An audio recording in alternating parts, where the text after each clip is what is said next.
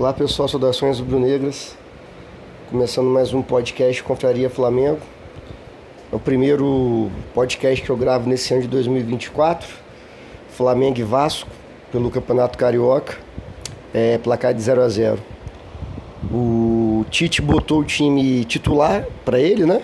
Rossi, é, Wesley, Fabrício Bruno, Léo Pereira e Varela o Varela teve que jogar improvisado na lateral direita porque o Ayrton Lucas não tá, é, machucou, não está se sentindo bem. E não tem reserva na lateral esquerda, então o Varela foi improvisado ali na esquerda. Eric Pulgar, Gerson, De La Cruz, Arrascaeta, Cebolinha e Pedro. É... Cara, para mim assim, o jogo foi para mim foi muito nítido o que aconteceu no jogo. O Flamengo bem defensivamente, gostei dos né, dos dois zagueiros, Fabrício Bruno e Léo Pereira, foram seguros, ganharam as bolas. Uma coisa que eu gostei do Léo Pereira foram, foram alguns lançamentos precisos que ele deu. É, isso aí, hoje em dia, no futebol mundial, é muito importante os zagueiros conseguirem fazer esse lançamento. Mas aí eu quero fazer um parênteses. É lançamento treinado, assim. Quando o zagueiro pega a bola, o ponta, né, na maioria das vezes, é o que vai receber esse lançamento longo. Ele já parte, em velocidades nas costas da defesa. Diferentemente do que eu criticava muito até o ano passado, né? É que o Flamengo, principalmente com o Davi Luiz, quando ele jogava, o próprio Fabrício Bruno, era um chutão aleatório para frente. Na época do São Paulo, a gente não gosta nem de lembrar, né? Mas nesse, nesse jogo, que para mim é o primeiro jogo a valer mesmo do ano, é, eu gostei dessas inversões de bola do Léo Pereira. O Fabrício Bruno também acertou umas duas, três uns dois, três lançamentos longos. Isso é importante para quebrar né, a linha de marcação do adversário e pegar o adversário desprevenido. Claro que não pode ser a única forma do Flamengo atacar com lançamento de zagueiro, não. Mas do jeito que foi hoje, eu achei que foi uma, foi uma, uma boa estratégia. É o meio de campo, acho que também jogou bem, conseguiu dominar a maior parte do tempo o meio de campo do Vasco. Agora, é, o ataque nosso, o setor de criação e finalização, que seria quando o Flamengo chegava no último terço do campo adversário, foi péssimo, foi horroroso. O Flamengo não conseguiu acertar dois, três passes e finalizar a jogada. Não acertou cruzamento, não acertou drible, não conseguiu tabelar. Então o Flamengo vinha com a bola, chegava próximo à área do Vasco, errava perdia a bola, errava. Aí não consegue fazer gol, né? É, e o Flamengo, mesmo tendo mais volume de bola, criando mais chances, as melhores chances foram do Vasco. Aquela que o Léo Pereira salvou em cima da linha e o outro que o goleiro nosso saiu mal. O Varela tentou entregar o gol, mas o centroavante deles perdeu duas vezes. Então, assim, acho que.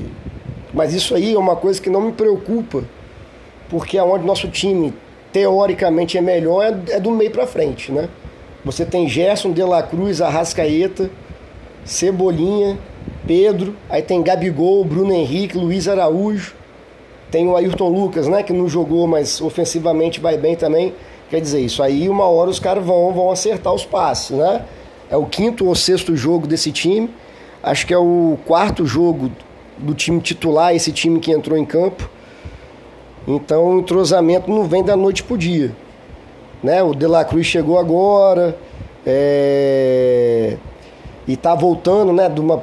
voltando é... de férias, terminando agora a pré-temporada. Então ainda dou um voto de confiança de que, porra, esses caras vão acertar. Né? Pior seria se o Flamengo tivesse mal defensivamente, aí seria pior para consertar. Mas até que jogou bem, na minha opinião é, principalmente os dois zagueiros. É, mas assim, o jogo para mim se resumiu a isso. Tecnicamente não foi um primor de jogo, muito pelo que eu falei, o Flamengo não conseguiu jogar bem no último terço do campo. Não conseguiu finalizar, não conseguiu tabelar, cruzar. Aí se nivelou ali, o jogo ficou naquele 0 a 0 A impressão que eu tinha é que podia jogar que o Flamengo não ia fazer gol. Para mim, o que, que faltou também? É ultrapassagem dos homens que estão vindo de trás.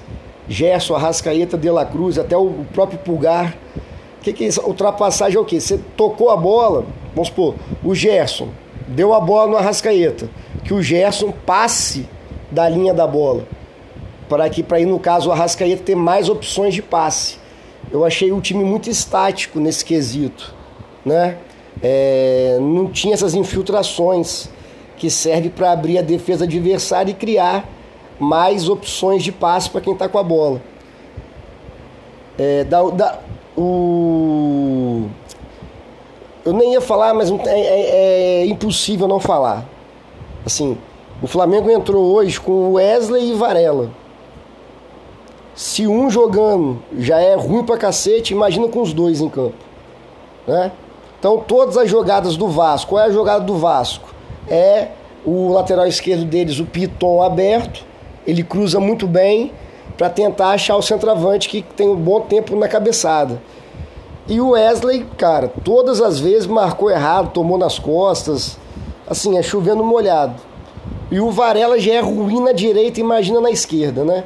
Então, assim, Flamengo com faturamento bilionário e tudo mais, com, com dinheiro em caixa, a diretoria do Flamengo, o departamento de futebol, entendeu que não era preciso, nessa janela de transferência, ir atrás de um lateral direito. Sim, é uma coisa bizarra, cara. Bizarro, sabe? É... Qualquer torcedor do Flamengo, não tem nenhum torcedor do Flamengo que ache que Varela, Wesley e Mateuzinho tá bom, sabe? Foi, foi o nosso ponto fraquíssimo 2023 todinho. O que eu esperava é que nessa janela, né, de fim de ano aí que tem as contratações, o Flamengo fosse ao mercado e trouxesse um lateral direito para chegar e jogar. Porque, né, qualquer lateral direito meia boca é melhor dos que, dos que a gente tem lá no elenco. Aí o Flamengo foi e contratou o lateral esquerdo, também estava precisando, Matias Vina. Vinha. Vai disputar a posição com o Ayrton Lucas, aí não sei quem que o Tite vai escalar. Mas é um ótimo jogador. Para lateral direita, não. Aí eu tava pensando, cara, que, por que, que a diretoria não contratou?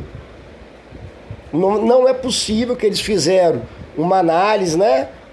Do que, é, de desempenho de 2023 e acreditaram que Varela, Wesley e Mateuzinho tava bom. O que, que passa na minha cabeça? Não acharam nenhum empresário de um lateral direito bom que façam uma negociata ali, entendeu?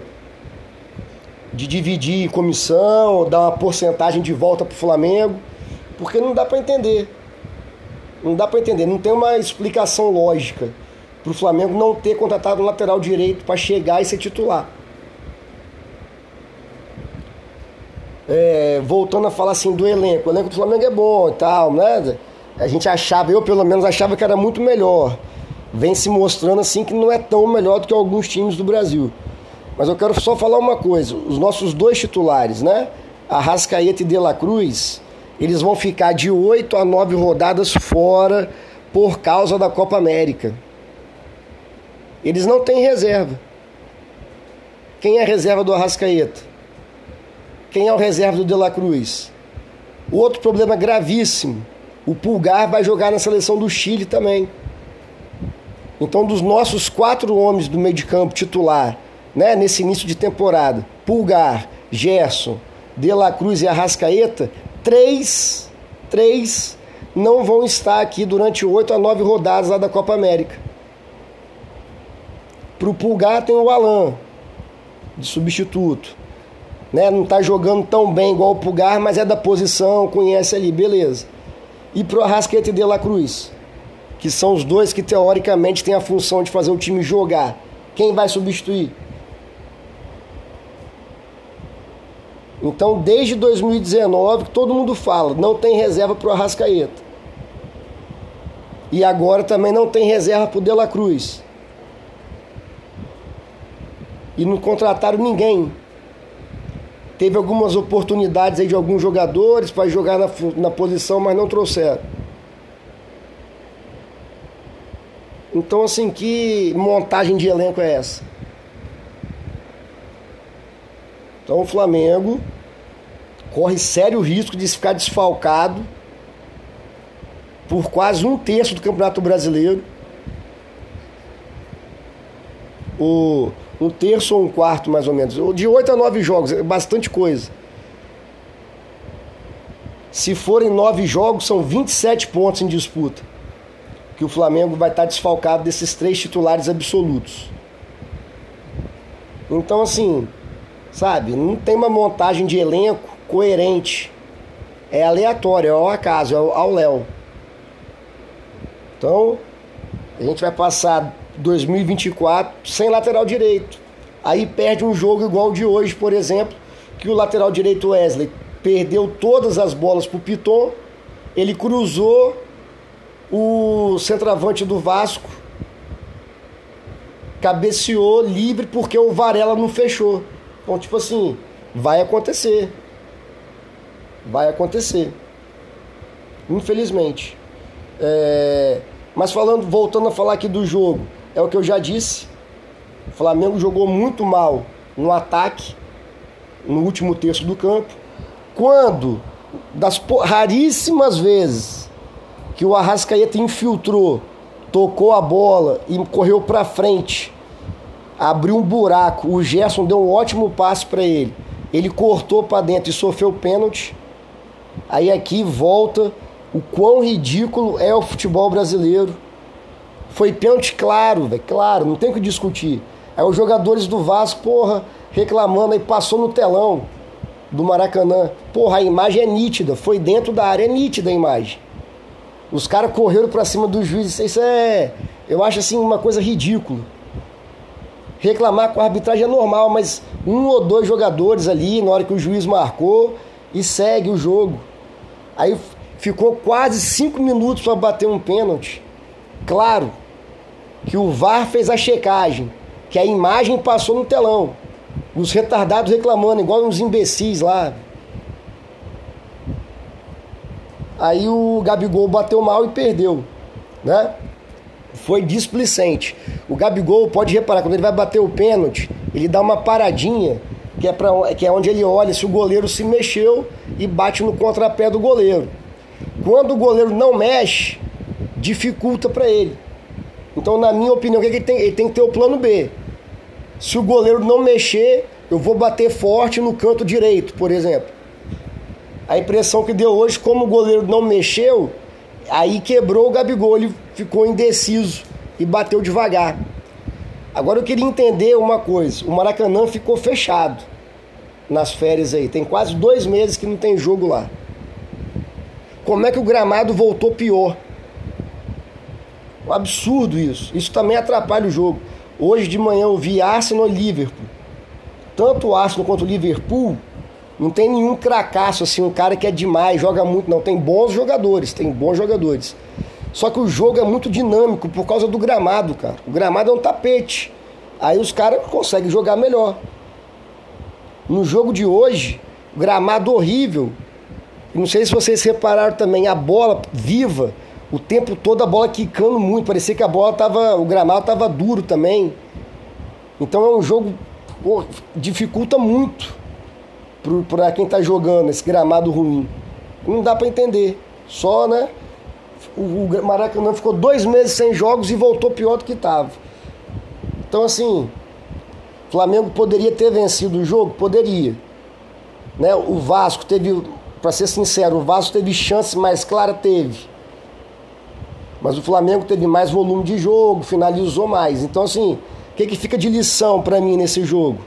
O Flamengo tem que melhorar muito a parte final do seu jogo, conseguir finalizar com qualidade. Porque senão, igual no jogo contra esse, podia ter perdido pro Vasco. Porque o Flamengo muito mal no último terço do campo. Então, mas é o que eu falei também. É onde o Flamengo é melhor. Esses caras vão acertar. Né? Com o passar dos jogos, treinamentos, o entrosamento vai vir e o Flamengo vai acertar. É, então a minha expectativa para o jogo de quarta-feira contra o Botafogo, acho que vai ser um jogo melhor.